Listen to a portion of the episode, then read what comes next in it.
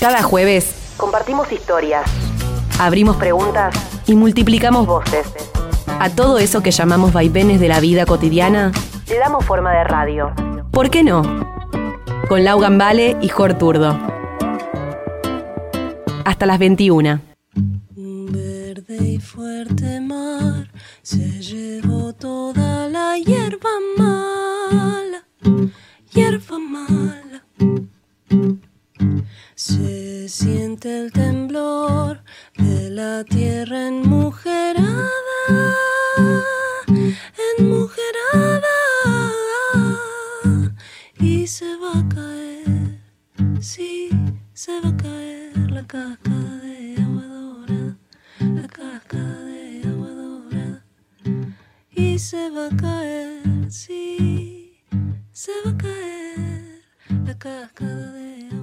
Estamos con Noelia Recalde, que es compositora, cantante y productora cultural.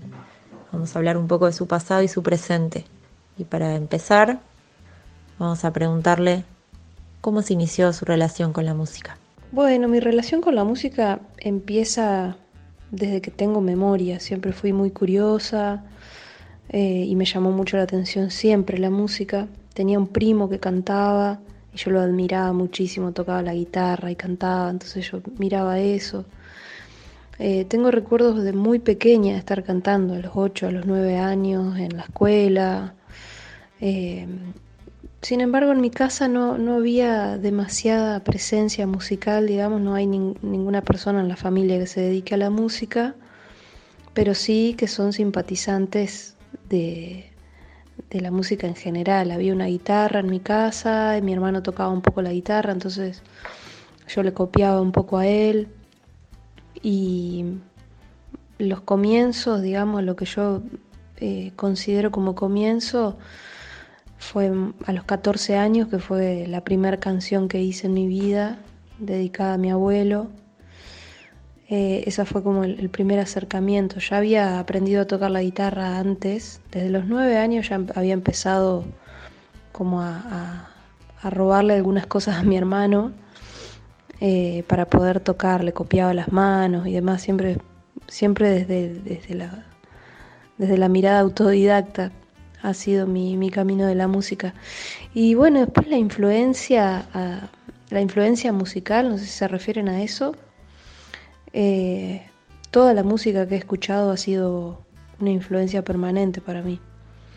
Eh, desde chica te podré decir que, por ejemplo, eh, en la casa se escuchaba la radio, lo que había en la radio, porque no había mucho, no había mucha circulación de, música en discos o en cassettes en aquel momento, ¿no? Entonces escuchaba un poco de folclore y después lo que llegaba en la radio. Eh, cuando ya entré en la adolescencia, ahí sí fue cambiando un poco el, paradigma de la música para mí, porque me empecé a, a, a, intercambiar música con mi hermano, que escuchábamos Divididos, escuchábamos Charlie, Fito Páez, Spinetta, bueno, todo el rock nacional en ese momento. Y bueno, es que han pasado tantos años que tendría que hacer una enumeración muy, muy, muy detallista, pero la influencia viene más o menos por ese lado. ¿De qué se trató esa primer canción que le compusiste a tu abuelo a los 14? Y, y después te llevo un poquito más para este lado, para esta edad. ¿De qué se tratan hoy tus canciones? ¿De qué hablas en tus canciones? ¿Qué temas te, te, te atraviesan, te interesan? compartir. La canción en ese momento eh, era, era, una representación de, de, la emoción que yo sentía, porque mi abuelo acababa de, de morir. Eh, y además era una, era una, personalidad muy sólida, un tipo muy, muy interesante.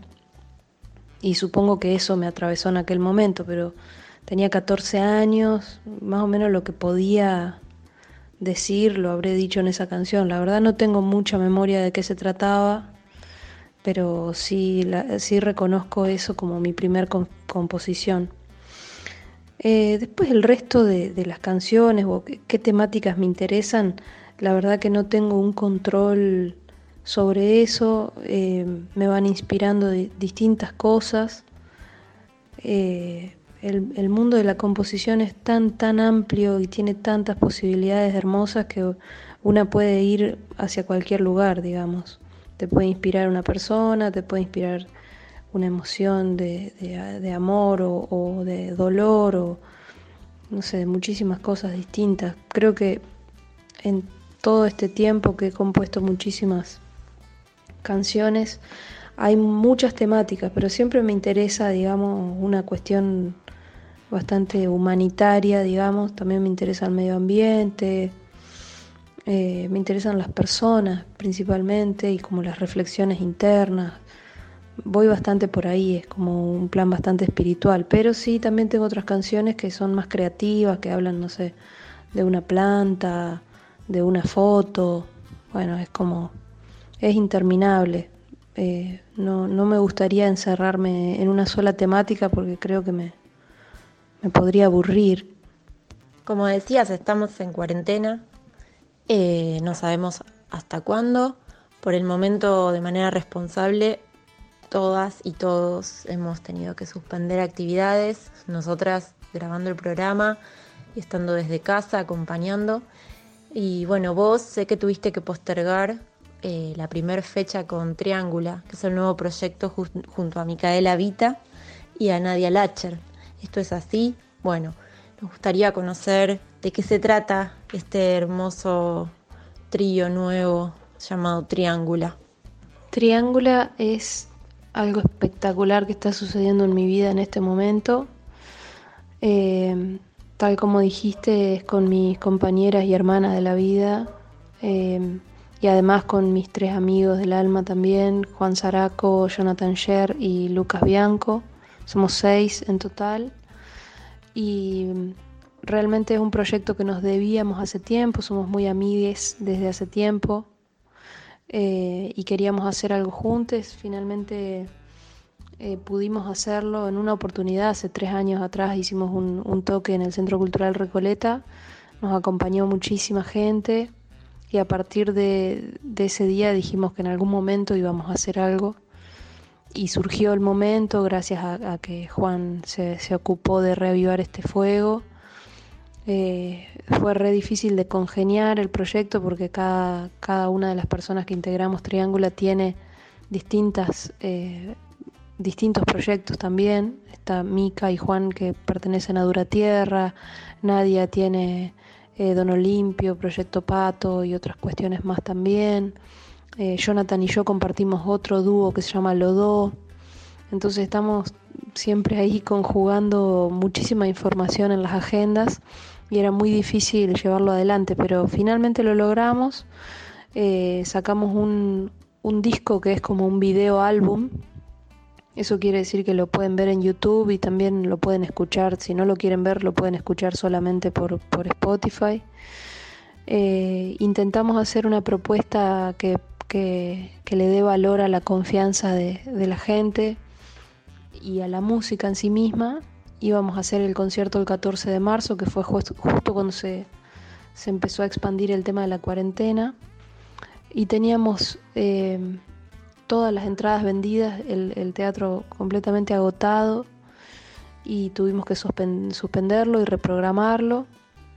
Así que fue una experiencia increíble. Bueno, igualmente salió el video eh, que está disponible en todas las tiendas digitales y recibimos también muchísimo cariño de toda la gente que recibió re bien la propuesta. Eh, y bueno, y ahora seguimos trabajando en eso, viendo a ver de qué forma eh, organizarnos en este momento tan especial para seguir compartiendo nuestro trabajo y, bueno, no nos queda otra que quedarnos en casa, esperar y a que todo pase eh, de la mejor manera posible y cuando sea el momento preciso salir a compartir esta música en vivo.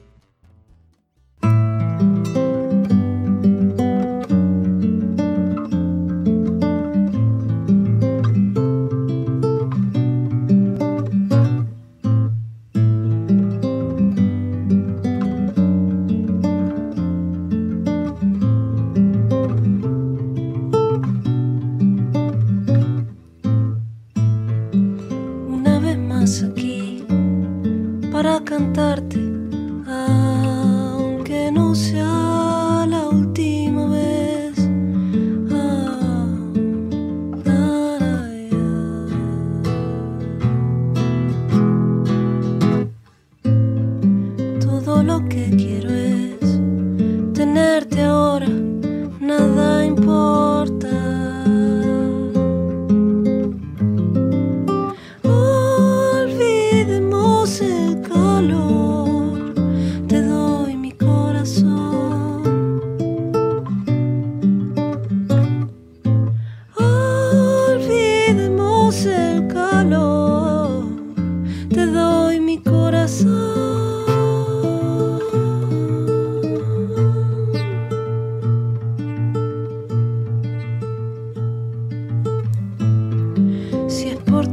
sé, puedo perderme imaginando un cielo azul.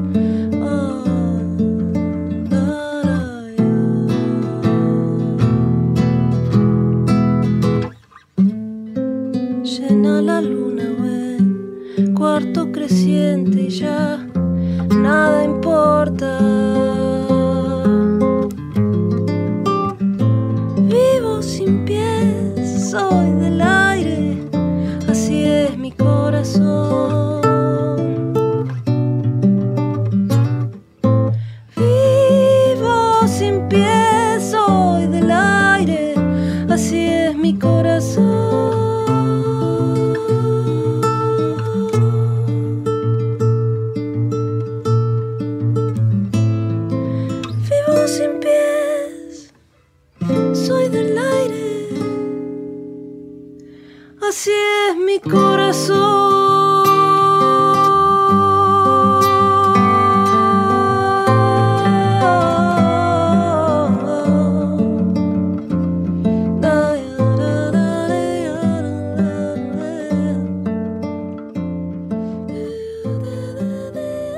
hablar en lenguaje inclusivo y en este programa también lo, utilizamos.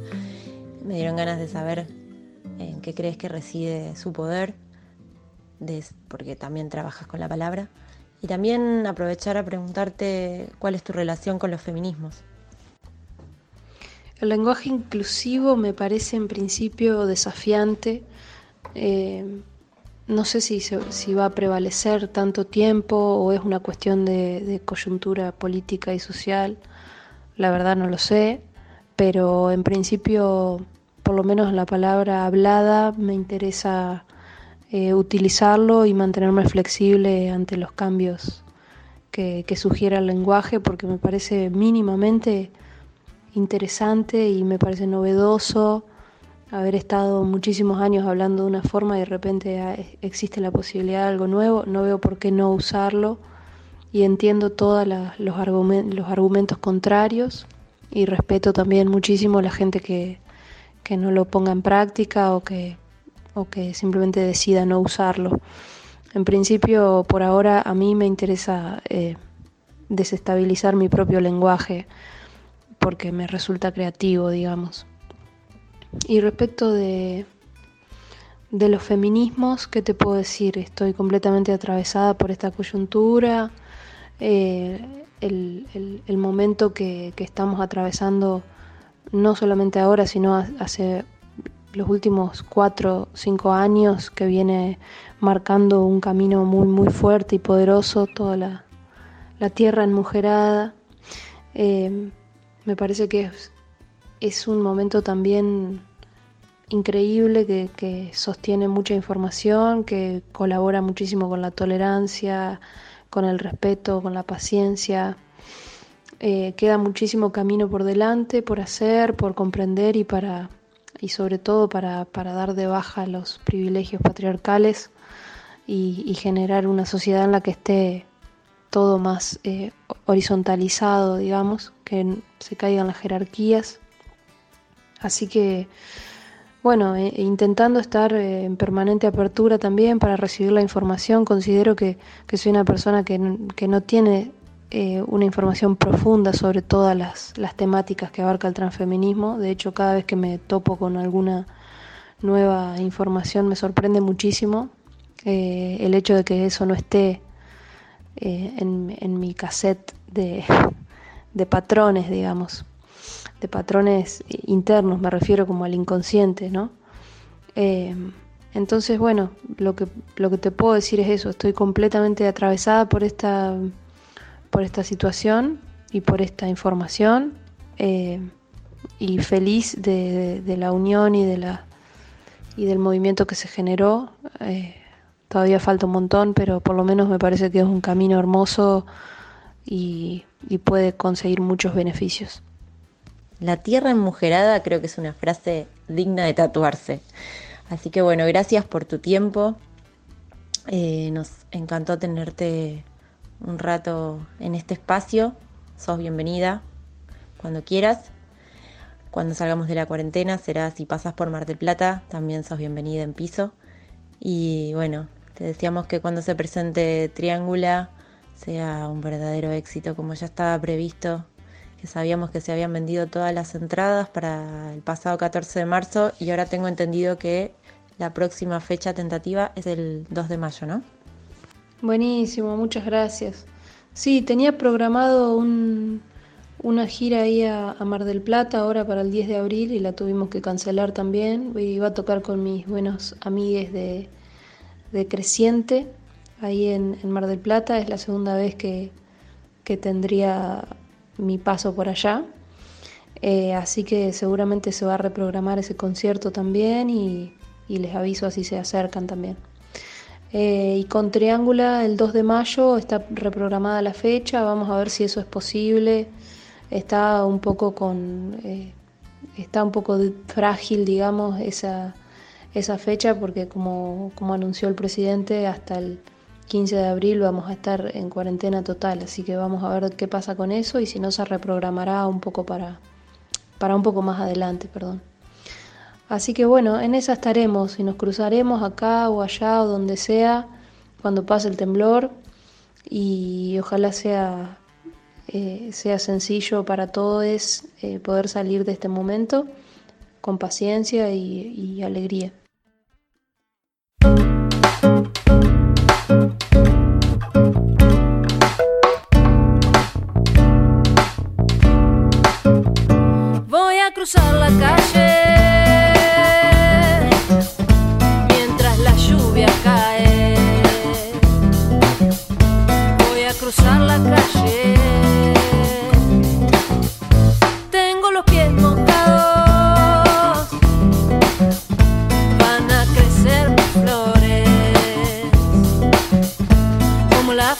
De Miyazaki, coloreadas